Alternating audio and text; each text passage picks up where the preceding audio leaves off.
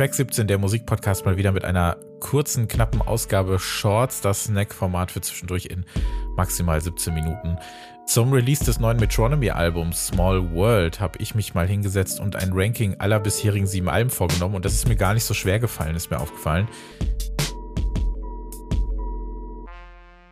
Metronomy, das Projekt des Briten Joseph Mount, entwickelte sich für mich in den frühen Zehner Jahren zu einer spannenden Indie-Pop-Band, die Songwriter, Elektropop, aber auch Soul, Funk und Lounge-Elemente in die Musik einbaute, sich dabei auf dann spannendes Songwriting wagt und für eines meiner zehn liebsten Alben der ganzen letzten Dekade verantwortlich zeichnet. Jede und jeder, der oder die in den letzten zehn Jahren in entsprechenden Etablissements feiern ging, wird zu ihnen getanzt haben. Auf unserer Playlist, Track 17 Playlist zum Podcast auf Spotify und Apple Podcast mittlerweile, beziehungsweise Apple Music mittlerweile, findet ihr jeweils einen Song der Platten. Helft uns gerne mit fünf Sternen auf der Podcast-Plattform eurer Wahl. Vielen Dank und los geht's. Platz 7 Metronomy Forever 2019. Nein, die knappe Stunde der Platte fühlt sich nicht so lang an, wie ein Forever suggeriert, aber 17 Songs sind auf der sechsten Platte der Band ein bisschen des Guten zu viel, zumal sich zwischen Highlights wie Insecurity oder Salted Caramel Ice Cream viele Filler gesellen, die in der Masse leider dafür sorgen, dass ich mich dem Album leider äußerst selten in seiner Gänze widme. Die Platte wird außerdem von einem schwer zu definierenden, knödeligen Sound heimgesucht, der in der Produktion unheimlich viel verschluckt, was gerne mehr Luft hätte bekommen dürfen oder sogar müssen. Highlights, das erwähnte und wunderbar verspielte Salted Caramel Ice Cream, aber auch der kurze, knappe Closer Your Mixtape, das von einer Begegnung mit dem Bruder einer Ex-Freundin handelt, der das vor zehn Jahren eigentlich für sie erstellte Mixtape feiert. Und dann gibt es natürlich viele kleinere Momente, wie zum Beispiel ein Sex-Emoji, die mir ganz gut gefallen, aber das Konzept dieser Soundtapete, wie Mount sie an Drakes überlangen und meiner Meinung nach nervigen Mixtape Monster Releases so schätzt, geht trotz einiger guter Songs nicht ganz auf.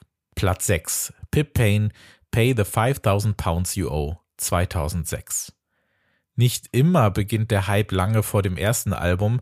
Manchmal braucht es ein bisschen und deshalb hat Pip Payne, Pay the 5000 Pounds You Owe, viel mit dem, ja, kurz zuvor gestarteten Hotchip-Debüt gemeinsam. Weil ich meine, Coming on Strong ist auch eine Platte, die immer wieder oft vergessen wird und erinnert sich eigentlich noch jemand an das eigentliche erste Album von TV on the Radio?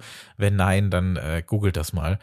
Dieses Debüt, das ist weirde Lo-Fi Electronica zwischen Early 4 Ted-Type Beats wie auf This Could Be Beautiful in Klammern It Is oder so galliger Electro-Clash Instrumentals wie You Could Easily Have Me. Die Platte kann auch als Produktionsdemo verstanden werden. Mount sollte sich später ja nicht nur um seine eigene Musik kümmern, sondern produziert ja auch dann für Robin und steht oft so ganz ohne Text und Richtung zwischen vielen Genrestühlen, die man Mitte der Nuller ebenso besetzt hat.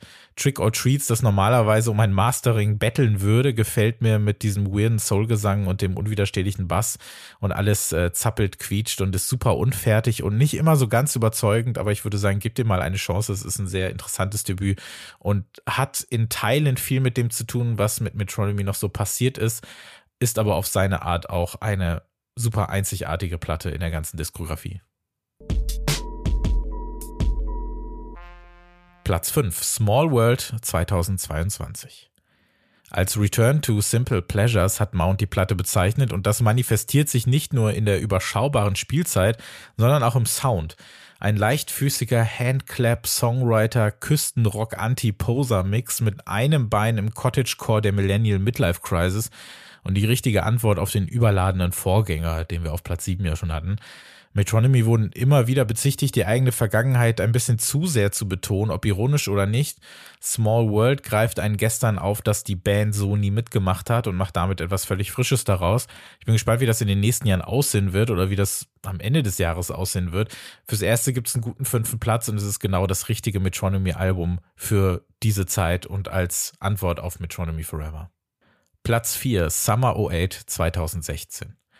Man liest ja allerorts von der immer schneller drehenden Retro-Spirale, die uns nostalgisch für die Tumblr-Zeit der frühen bis mittleren Zehner Jahre werden lässt. Und mittlerweile muss es gar nicht mehr weird wirken, dass Metronomy sich 2016 schon mit wehmütigem Blick den späten Nullerjahre widmeten, dem Jahr, in dem Mounts zweites Album Nights Out erschien und er sich Woche für Woche mal mehr und mal weniger in London amüsieren konnte oder eben genervt wurde. Es ist hier ein farbenfroher Discoider Elektropop und spätestens bei diesem Album wurde eigentlich klar, wie wenig Band Metronomy eigentlich ist. Verhandelt Mount hier den Durchbruch seines Projekts und diese spezielle Quote-on-Quote Indie-Zeit der späten Nullerjahre als quasi Sequel, als quasi Reflexion. So ein bisschen wie naja, vielleicht komische Referenz, aber so ein bisschen wie T2 Trainspotting nur funktionieren kann, weil es den ersten Teil gibt, so wäre diese, ja, so wäre dieses musikalische Legacy-Sequel ohne Nights Out gar nicht möglich. Funktioniert aber richtig gutes Album. Summer 08 wird auch oft vergessen, aber sollte hier nochmal Erwähnung finden. Platz 4. Platz 3, Nights Out 2008. Ja, auch die Sequels sind nicht besser als die originale Regel, wird regelmäßig zwar gebrochen, aber hier bleibt Nights Out vorne. Nicht aber aus alter Verbundenheit, überhaupt nicht. Empfand ich die Platte zum Zeitpunkt des Erscheins als nervig quietschenden Indie-Tronic slash New Rave Nervkrams, den ich 2008 absolut über hatte. Zu dem Zeitpunkt konnte ich mit schon überhaupt nichts anfangen. Mittlerweile schätze ich die verschrobenen DIY-Pop-Außenseiter, die noch das Unfertige des Debüts in sich tragen, aber Mounts Songwriting-Entwicklung absolut spürbar machen. Wenn man Pech hat, muss man an die Justices, Digitalisms, vielleicht auch an die Late of the Peers oder Klecksons denken, die zu dieser Zeit ihr Unwesen treibten. Aber es darf auch ein bisschen Altersmilde die Anti-Haltung dieser Tage überwuchern. Und dann sind da eben Songs wie Heartbreaker, weil naja, kennt man ja. Dann ist da Heart Rate Rapid, weil, naja, kennt man ja. Dann ist da aber auch diese Ebene, von der man damals irgendwie noch gar nichts wissen wollte, aber einem durch das bewusst total lächerliche Airbrush-Cover schon vor 13 Jahren hätte auffallen müssen. Natürlich ist das super, mit ein bisschen Verspätung. Und Platz 3. Platz 2, Love Letters 2014 ja, wir kommen gleich zur offensichtlichen, aber auch eben perfekten Nummer eins, weshalb wir ganz offen darüber reden können, wie groß die Vorfreude auf den Nachfolger zu The English Riviera gewesen ist. Mount führte uns hier von der Küste ins All und forderte mit Spielfreude und Charme dazu auf, einer der besten Popbands der Tage einen Liebesbrief zu schreiben. Los ging's mit einem Aquariums als Single und äh, ja, also Wassermann im Tickras zeichnet, ein solcher zu sein, ist aber keine Voraussetzung, um Song und Album mögen zu dürfen was auch Facebook-Fans von Metronomy wussten. Äh, einer hatte geschrieben, I'm Virgo, but I'm totally buying this CD. Ähm, hat ein äh, treues Kind des Herbstes da versprochen. Äh, die Single wusste um all die Stärken der Band, lässt einen mit hinreißendem Schubduas unterlegten hauchdünnen Elektrobeat pulsieren, der Mount beim Sprechsingen über eine beendete Beziehung begleitet, während er fehlerhafte Sternenkonstellationen anprangert. Und das sind diese subtilen Pop-Momente, die die Metronomy auszeichnen. Sie waren eben nie eine Band, wenn sie überhaupt eine waren, die aufsteht und laut hier brüllt. Die Songwriter-Qualitäten auf dem vierten Album bleiben auf hohem Niveau, beziehen konzeptionell nur etwas anderes Terrain und so verspielt sich die Songs erneut darstellen. So halten sie mehr von ja, getragenen Elementen, was sich vor allem textlich zeigt. We can try anything. We can say we'll try anything, wiederholt Mount in Call Me und bildet sich nicht einmal mehr ein, die Liebe retten zu können, die auf den huschenden Drums des Tracks davongetragen wird. In vielen Tracks dominiert der typische Analog-Sound der Synthesizer, die eher Glim als Lodern und den Unterbau für Songs wie Monstrous bilden. Stark auch das instrumentale Zwischenspiel Boy Racers, welches klingt, als hätte Caribou ein Outtake seiner zu dem Zeitpunkt vorherigen Platte ins All geschickt. Oder eben die Jahrmarkt-Romanze Reservoir mit dem tupfenden Beat und Orgel im Gepäck. Ohne Hits aber eben kein Metronomy-Album und dafür lädt sich Love Letters ganz von selbst ein. Zunächst 80 Sekunden lang die gleiche Frage im Kopf. Was will denn dieser Song von uns? Bläser ertönen, unaufgeregt, ziellos, aber die Rechnung wieder ohne wird gemacht. Äh, der wird in dem Fall Anna Pryor, ihres Zeichens Schlagzeugerin und äh, ja, sie schmettert uns unangekündigt das Mantra des Titeltracks entgegen.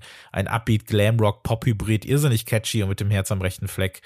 Ähm, and everyday chose inside a book of stamps to tell you what I'm up to and just say how I feel. Naja, weil kennt man ja. Platz 1, The English Rivera 2011. Ähm, klar, natürlich, das beste Album ist auch eines der besten Alben der letzten zehn Jahre. Metronomy war ja, wie gesagt, lange überhaupt keine Band. Der Schlafzimmer-Elektro von Mount zu Beginn etwas spinnend, instrumental und angenehm zickig, bekam dann eben mit Album 2 eine Stimme, blieb aber hektisch, tanzte und pokte noch stark im neonfarbenen New Rave-Gewand. Aber das buchstäblich überragende The English Riviera, geküsst von den Winden der englischen Küste mit jeder Menge Sexappeal, brilliert mit Entschleunigung und von Wortwitz geprägten Ohrwürmern.